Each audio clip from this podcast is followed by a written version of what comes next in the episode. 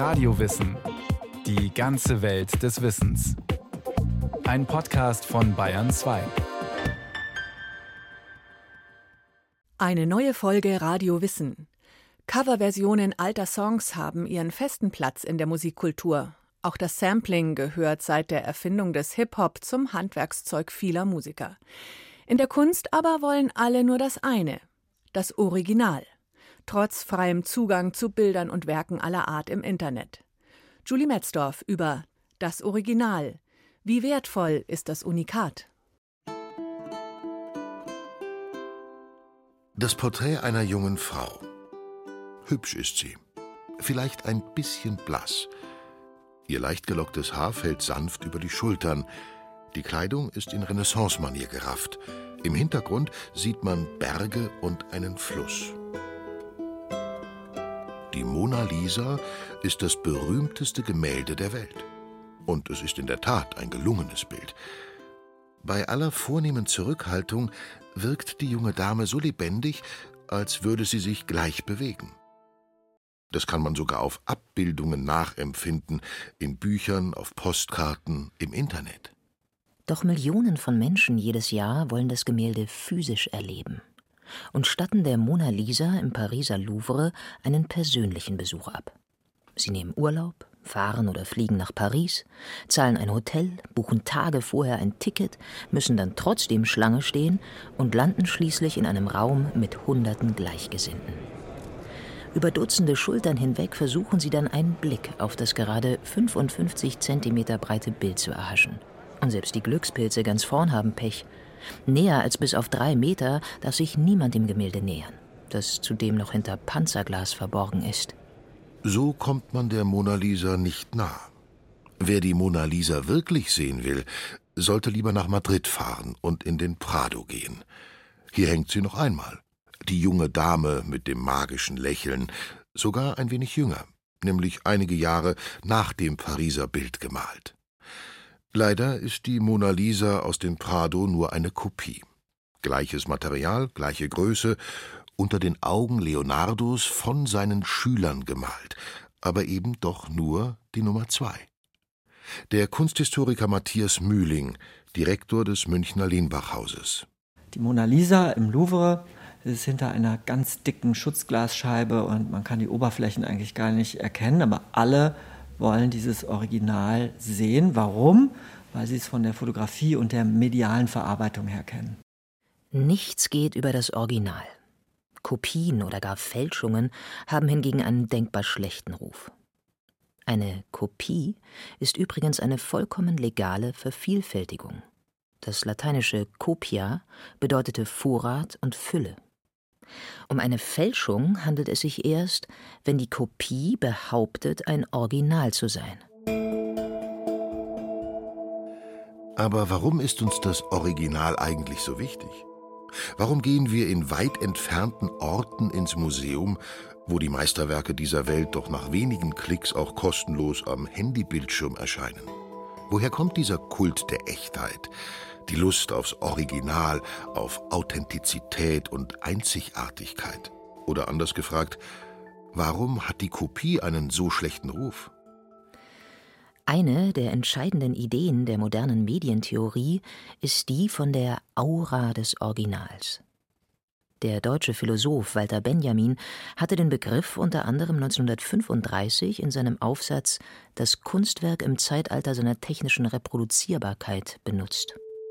Aura kommt aus dem Griechischen und heißt Luft, Hauch.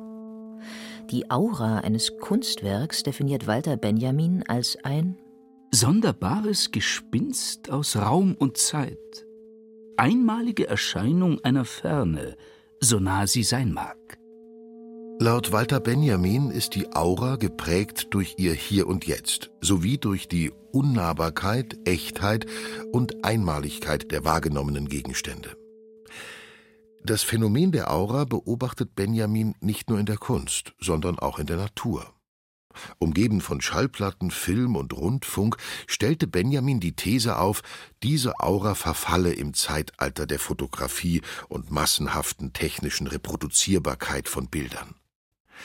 Mit der Einmaligkeit eines Kunstwerks ist es dann eben vorbei. aber auch mit seiner Ferne. Denn als Reproduktion kann das Kunstwerk zu jeder Zeit und an jedem Ort betrachtet oder sogar besessen werden. Und was ist jetzt in diesen über 100 Jahren passiert, seitdem es diesen Text gibt? Es ist genau umgekehrt gekommen, dass die unglaubliche Verfügbarkeit von Bildern und Kopien der Kopien und diese wahnsinnig vielen Fotografien ja eigentlich dazu beigetragen haben, dass die Aura der Originale sich gesteigert hat. Vermutlich fußt ein Großteil des boomenden Städtetourismus genau auf diesem Phänomen. Es reicht eben nicht, Fotos von Venedig gesehen zu haben. Man will dort gewesen sein. Eine Drohnenaufnahme, die Paris von oben zeigt, liefert Inspiration, aber keine Befriedigung. Man will den Eiffelturm selbst besteigen. Sonnenuntergänge, Korallenriffe, Berggipfel, Sandstrand unter Palmen. Viele Menschen wollen all das mit eigenen Augen sehen. Und nicht nur im Katalog? Das gilt auch für das Highlight des Lehnbach-Hauses von Franz Marc. Und so ist es auch bei uns mit dem blauen Pferd. Das ist ein Erlebnis, das im Original zu sehen, weil es ja nicht nur eine Begegnung ist von Objekt und Mensch, sondern man ist gemeinsam dahingegangen, hat nochmal mit einer Freundin das Bild besucht, das man schon mal einmal gesehen hat. Man postet es auf Internet, man teilt die Begegnung mit dem Original, mit anderen Menschen. Es ist ja ein Erlebnis, bei dem noch viel, viel mehr passiert, als dass man nur vor einem Objekt stehen würde.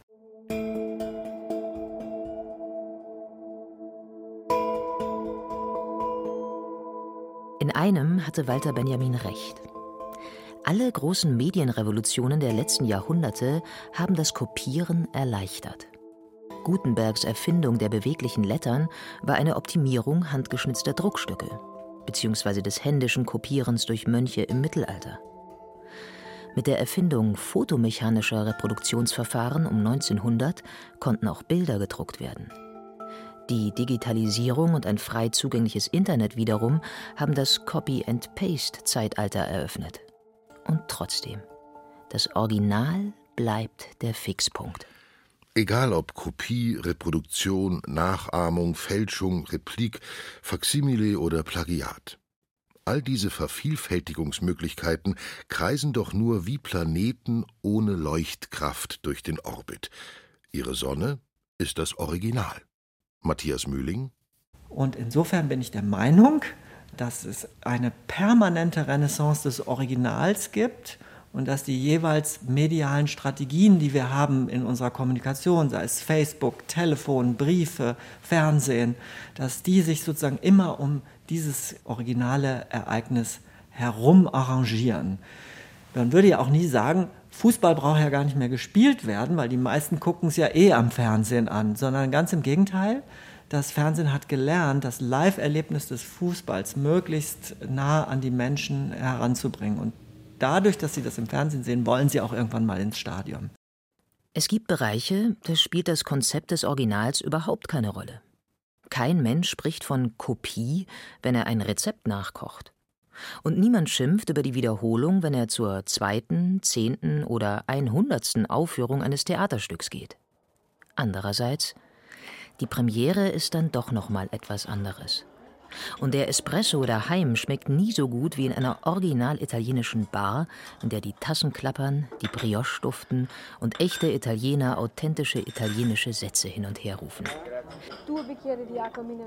Diese besondere Aura fehlt in der heimischen Küche und macht das Erlebnis etwas schnöder. Doch zurück zur Kunst. Was für einen großen Unterschied es macht, ob etwas ein Original ist oder nicht, zeigen vor allem die Preise. Ende der 50er Jahre kam in England ein Gemälde auf den Markt. Es zeigte einen segnenden Christus, galt als das Werk eines Schülers von Leonardo da Vinci und kostete 45 Pfund. 60 Jahre später wurde dasselbe Bild bei Christie's versteigert.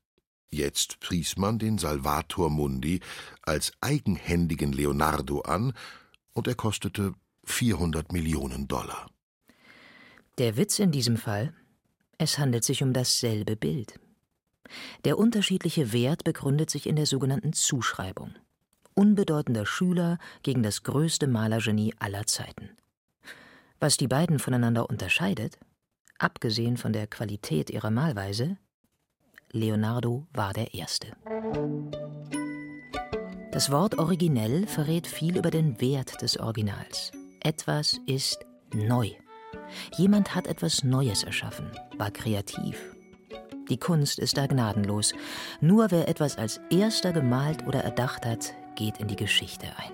Das sind quasi die kulturellen Traditionen einer westlichen Moderne, in der das Individuum im Zentrum steht und dessen einmaliger kreativer Geist als etwas steht, was positiv besetzt ist. Was zählt, ist die Hand des Meisters. Hier kommt ein Geniekult zutage, der in der Renaissance beginnt und von der Romantik verstärkt bis heute wirkt. Der Künstler gilt als zweiter Schöpfer nach Gott. Im Mittelalter galten Künstler als ausführende Handwerker. Die technische Ausführung stand im Vordergrund. Erst in der Renaissance begannen die Künstler ihre Werke zu signieren. Was nun zählte, war das Disegno, die künstlerische Idee. Originell, individuell und einzigartig. Eine solche Sichtweise macht es unmöglich, Kopien gut zu finden. Daraus erklärt sich der hohe Stellenwert der Zeichnung. Auch heute noch wird jede noch so flüchtige Skizze bedeutender Künstler hochgepriesen, sieht man in ihr doch unmittelbar die Hand des Meisters. Die Anbetung der künstlerischen Idee nahm quasi religiöse Züge an. Raphael galt den Zeitgenossen als Gott der Malerei. Dürer malte sich als Christus. Und vor dem angeblich von Leonardo gemalten Salvator Mundi begannen die Menschen zu weinen.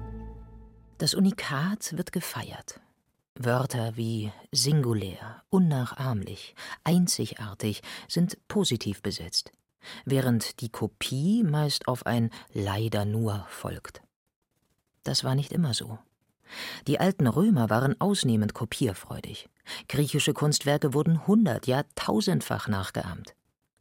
Die Archäologin Astrid Fendt von den staatlichen Antikensammlungen in München. Also die Griechen entwerfen Skulpturen, statten mit diesen Skulpturen, die in der Regel aus Bronze gemacht waren, ihre Heiligtümer vor allem aus, aber auch öffentliche Plätze, die Tempel und auch die Anlagen rund um die Tempel. Und diese Skulpturen sind einmalig. Es gibt nur eine Bronzeskulptur von so einer Statue eben. Na, und diese Sachen sehen dann die Römer, als sie Griechenland erobern, 146 vor Christus beginnt die römische Eroberung Griechenlands und die römischen Feldherren nehmen diese griechischen Meisterwerke als Beutekunst mit ins römische Reich und vor allem nach Rom, also nach Stadt Rom. Und dort werden dann diese Meisterwerke ausgestellt, aber andere finden die gut und lassen die dann kopieren. Von manchem griechischen Original, beispielsweise einem Satyr mit Pferdeschweif und spitzen Ohren, gibt es 113 Kopien. Und das sind nur jene, die uns heute bekannt sind. Unseren aktuell eher abschätzigen Blick auf die Kopie kannten die Römer nicht. Auch im 18. Jahrhundert hatte die Nachahmung als solche einen hohen Wert. 1755 schrieb der Altertumsforscher Johann Joachim Winkelmann Der einzige Weg für uns, groß, ja, wenn es möglich ist, unnachahmlich zu werden, ist die Nachahmung der Alten. Eigentlich sind Winkelmanns Gedanken ziemlich widersinnig. Er betont die Einmaligkeit der griechischen Kunst, fordert ihre Nachahmung und will damit wiederum zu einer unnachahmlichen Kunst kommen. In all dem steckt die Idee des Lernens durch Nachahmung. Bis weit ins 20. Jahrhundert hinein und im russischen und asiatischen Raum noch heute wurde Kunst durch ausgiebiges Kopieren gelehrt. Die für das Kopieren notwendige intensive Auseinandersetzung mit dem Original galt als Grundlage für ein tiefes inneres Verständnis. Gleichzeitig übte sich so die technische Fähigkeit, welche wiederum als Grundlage für Originalität galt. Doch ob Altertumsforschung oder die römische Kultur selbst, Wurzel ihres blühenden Kopierwesens war die Hochachtung vor dem Original. Das hatte einen hohen Stellenwert insofern, weil viele Römer sich diese Kopien bestellt haben und auch ihre eigenen Häuser damit ausstatten wollten, um zu zeigen, wir docken uns eigentlich eine ganz lange geistesgeschichtliche Tradition an. Also wir sind uns dessen bewusst, dass die Griechen in der Philosophie und in der Kunst eigentlich uns überlegen sind und vieles geschaffen haben, was wir als eigene Werte eigentlich auch inkorporieren. Und das möchte jeder zeigen. Also wer was auf sich hält und Bildung sozusagen repräsentieren möchte, nimmt diese griechischen Meisterwerke. Die Grundlagen für den Kult ums Original legten ausgerechnet die kopierfreudigen Römer. Denn in den Schriftquellen loben und preisen sie die griechischen Originale aufs höchste. Wir haben verschiedene Schriftsteller wie Cicero oder eben wie Plinius, die schreiben eben ganz viel auch von diesen griechischen Meisterwerken, die sie selber auch nur noch zum Teil gesehen haben und zum Teil auch aus Überlieferungen wieder kennen. Also die schreiben auch aus älteren Quellen ab. Aber da wird quasi im Text und im Geist eine hohe Idee von diesen Meisterwerken sozusagen produziert und ist vorhanden und deshalb haben die einen hohen Stellenwert, auch damals schon.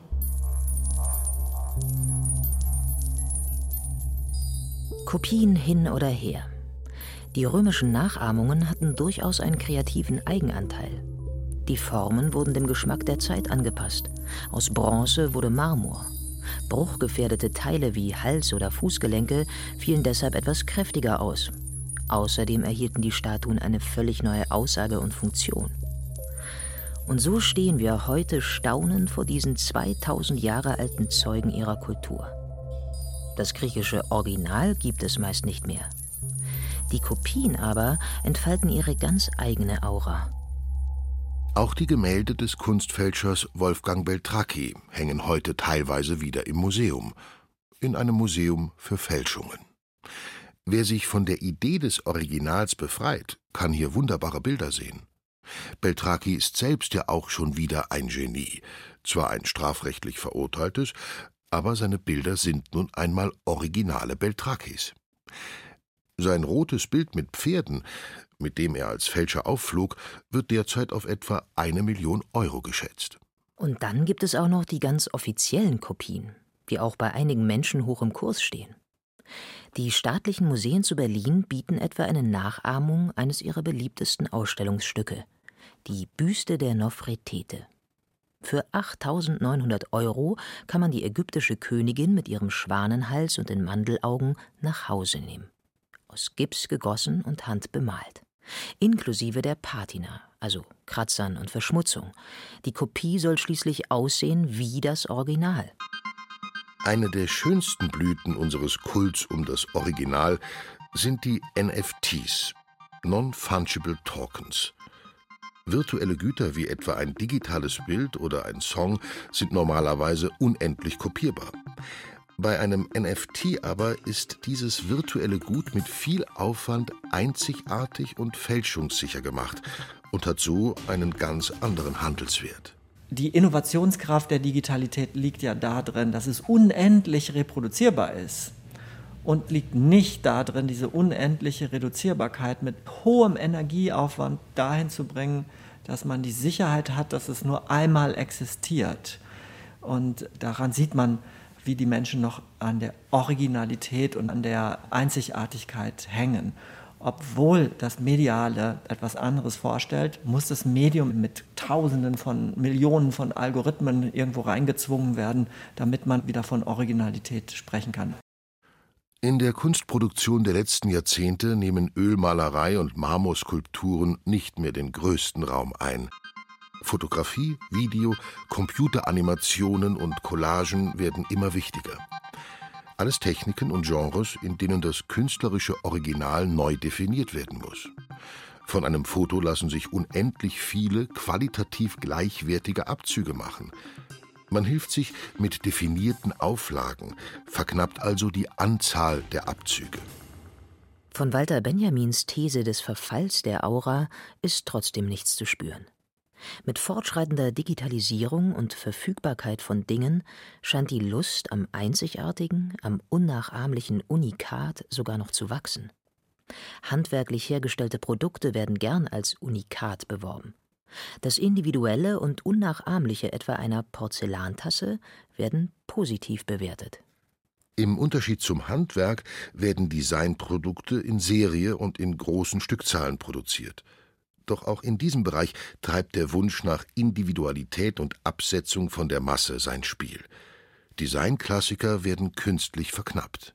Das ist ja eben der große Widerspruch zum Beispiel zu dem Design des frühen 20. Jahrhunderts, also das wir vom Bauhaus kennen, das ja entworfen wurde, um möglichst industriell in sehr, sehr hoher Stückzahl, ganz, ganz preiswert Objekte zu entwerfen, die sich dann viele, viele, viele Menschen leisten können. Und aus diesen Objekten sind halt Designerobjekte in Anführungszeichen geworden, die in geringer Stückzahl von den Lizenznehmern produziert werden und ganz, ganz viel Geld kosten und eben nicht für jeden zur Verfügung stehen. Der Aufwand, den unsere Gesellschaft rund ums Original betreibt, ist enorm. Tausende Kunsthistoriker, Archivare und Restauratoren widmen sich seiner Erforschung und seinem Erhalt. Von der stilkritischen Abhandlung bis zur teuren Materialanalyse. Das sichtbarste Zeichen unserer Liebe zum Original sind die Museen. Museen sind die Tempel unseres Kultes.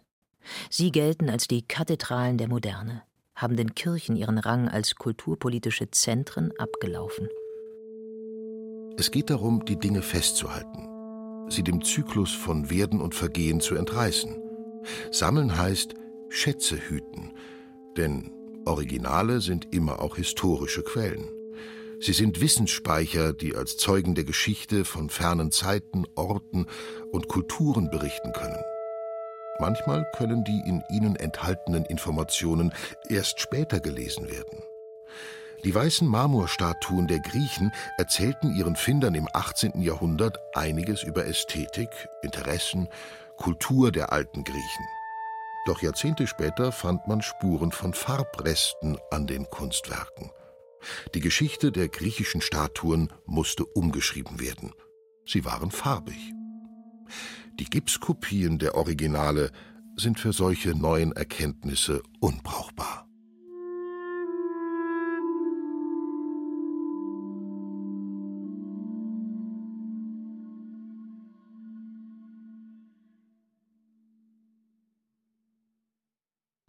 Wie wertvoll ist das Unikat? Dieser Frage ist Julie Metzdorf nachgegangen. Wenn Sie sich noch mehr in das Thema vertiefen und mehr über die erwähnten Non-Fungible Tokens, die NFTs, erfahren möchten, dann gerne reinklicken in die ARD Audiothek. Dort gibt's die Folge zur Kryptokunst. Viel Spaß beim Hören.